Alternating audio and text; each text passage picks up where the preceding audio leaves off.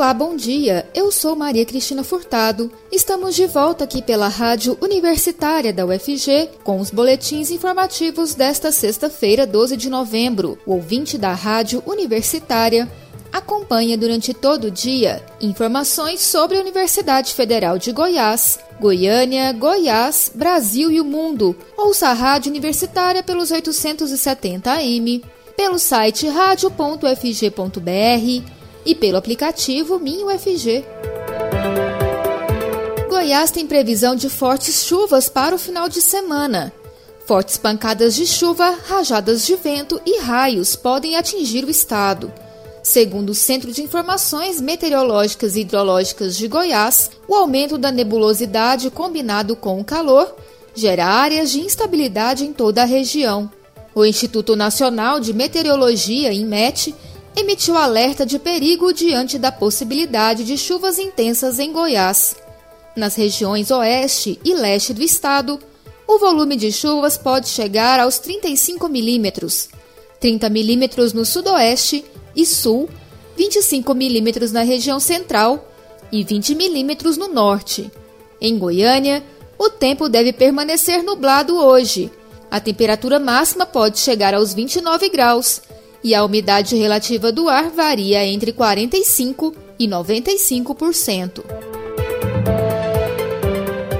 Os desejos de Natal de crianças até 10 anos em situação de vulnerabilidade social já podem começar a ser enviados aos Correios, onde todos os anos milhares de ajudantes do Papai Noel vão buscar as famosas cartinhas. A campanha começou há mais de 30 anos quando empregados da empresa, comovidos com as cartinhas em caligrafia recém-aprendida ou transformadas em desenhos coloridos que chegavam, decidiram tirar esses sonhos do papel. Somente nos últimos 10 anos, mais de 6 milhões de cartinhas já foram atendidas. Nesta edição, até o momento, mais de 65 mil cartas já chegaram. Os pedidos são variados, vão de brinquedos a gêneros de primeira necessidade como cestas básicas e até mesmo material escolar. Este ano, com o avanço da vacinação, a campanha será híbrida. O envio e a adoção das cartas podem ser realizadas pessoalmente, nas agências participantes e nas casas do Papai Noel montadas pelo país, e também no blog da campanha. Segundo os Correios, as cartinhas ao Papai Noel devem ser manuscritas e depois fotografadas ou digitalizadas e enviadas ao blog Noel da campanha. Pelas regras da campanha, só será aceita uma carta por criança. As correspondências ao Papai Noel devem ser de alunos da rede pública até o quinto ano do ensino fundamental, ou de crianças acolhidas em creches, abrigos e núcleos socioeducativos. Para adotar uma cartinha, os interessados podem se dirigir a uma unidade participante da ação ou acessar o blog da campanha, clicar em Adoção Online e seguir os passos. A partir daí, basta escolher a localidade para visualizar as cartinhas disponíveis em cada cidade. A entrega de presentes deverá ser feita presencialmente, no ponto de entrega mais próximo da localidade indicada no blog. O atendimento presencial será realizado com atenção aos protocolos de segurança, uso de máscaras e distanciamento, para evitar aglomerações. Prefeitura de Goiânia realiza reformas em paradas de ônibus em parceria com a Companhia Metropolitana de Transportes Coletivos CMTC. Elas são restauradas na marcenaria e serralheria da Comurg.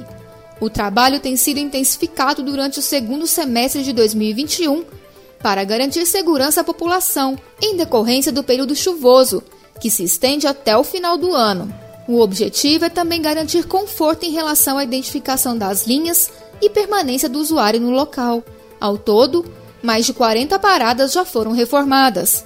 Grande parte das estruturas chega na companhia com danos causados por colisões de veículos, desnível de terreno acidentado e atos de vandalismo. A Comurg ressalta que o bom uso do patrimônio público é uma questão de educação, necessário para a manutenção da cidade em harmonia Lembrando que vandalismo é crime. Chorinho retoma a programação hoje na antiga estação ferroviária na Praça do Trabalhador. com um show com a banda Diabo A4. Tem início a partir das 7 horas da noite. Em seguida, haverá a apresentação do cantor Fernando Boi. O primeiro mês do Chorinho acontece no Centro Cultural Estação Cultura, a antiga estação rodoviária no centro. Em dezembro, o Chorinho será realizado no Palácio da Cultura, no setor universitário. Toda a programação é gratuita e aberta ao público, em geral, seguindo todos os protocolos de prevenção à Covid. O projeto Chorinho acontece desde 2003, com a proposta de reunir o público para um evento de rua aberto à população. Termina hoje o prazo para as inscrições para a segunda edição do Prêmio Cora, voltado a produções audiovisuais femininas na região Centro-Oeste. São contemplados na premiação projetos de longa-metragem ou série de TV nas etapas de desenvolvimento, pré-produção e produção, e que tenham como roteiristas e diretoras mulheres do Centro-Oeste do Brasil. As obras inscritas podem ser de ficção, documentário ou animação. É permitido que o projeto tenha coautoria masculina, desde que a inscrição seja no nome da realizadora e esteja residindo em Goiás, Mato Grosso, Mato Grosso do Sul ou Distrito Federal. Para se inscrever gratuitamente, é só acessar o site mercadosap.com. De acordo com o que consta no regulamento, o objetivo do concurso é trazer visibilidade de projetos de audiovisual de realizadoras mulheres do Centro-Oeste premiando um projeto que se destacou por meio de um júri qualificado. O Cora vai premiar a vencedora com o valor de R$ mil reais na categoria ficção e mil reais na categoria documentário ou animação. O evento ocorrerá no dia 3 de dezembro, dentro da quinta edição do SAP, Mercado Audiovisual do Centro-Oeste, que será realizado de forma online. 72% dos brasileiros dizem que fake news atrapalham a vacinação contra a Covid-19. Vamos ouvir mais informações na reportagem de Sayonara Moreno, da Rádio Agência Nacional. Esperança é o primeiro sentimento que vem à cabeça de muitas pessoas diante do avanço da vacinação no Brasil. Junto a isso, 75% dos brasileiros estão cada vez mais confiantes no aumento dos imunizados contra a Covid-19. Isso é o que mostra a pesquisa encomendada pela Sociedade Brasileira de Imunizações e pela rede Pfizer, fabricante de uma das vacinas aplicadas aqui no Brasil. Perguntados sobre qual o sentimento diante do avanço da vacinação, a palavra mais citada foi esperança, seguida de otimismo e de alívio. A médica da farmacêutica Pfizer, Júlia Spinardi, destacou que os brasileiros revelaram ter aprendido algumas lições com a pandemia em relação a hábitos de higiene e a importância do convívio social. O levantamento mostrou, por exemplo, que mais da metade dos entrevistados pretendem manter o uso do álcool em gel mesmo após o fim da pandemia. É um ambiente de segurança e otimismo com o avanço da campanha de vacinação contra a Covid-19. Retomada do ponto de vista dos entrevistados significa poder rever com mais frequência os amigos e os familiares. Um senso comunitário aparece entre os entrevistados que passaram a ser incentivadores da vacinação e as fake news são apontadas como um fator preocupante no avanço da vacinação, ao mesmo tempo em que os entrevistados mostraram ter mais consciência de buscar fontes seguras de de informação. Por outro lado, quase 90% das pessoas admitiram ter medo de uma nova onda de Covid-19 no Brasil.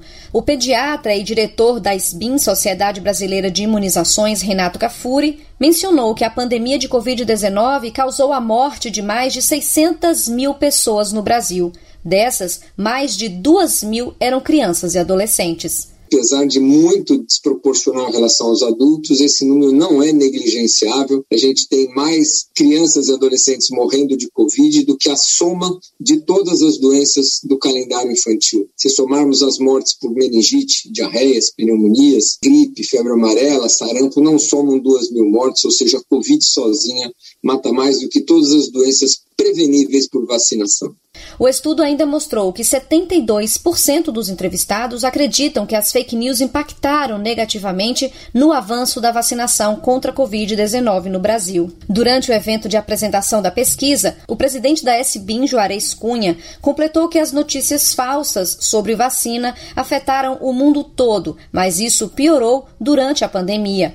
O levantamento citado foi realizado durante o mês de outubro, com mais de 2 mil pessoas, entre homens e mulheres, acima de 16 anos. Da Rádio Nacional em Brasília, Sayonara Moreno. O boletim informativo da Rádio Universitária volta logo mais às 3 horas. Fique ligado na programação pelos 870 AM, pelo site radio.fg.br e pelo aplicativo Minho FG. A Rádio Universitária também está nas redes sociais. Siga a rádio no Instagram e no Facebook. E não deixe de conferir os informativos em formato de podcast pelas redes sociais e nas principais plataformas digitais de áudio. Se cuide! A pandemia ainda não acabou. Use máscara e evite aglomerações. E vacina sim. Maria Cristina Furtado para a Rádio Universitária.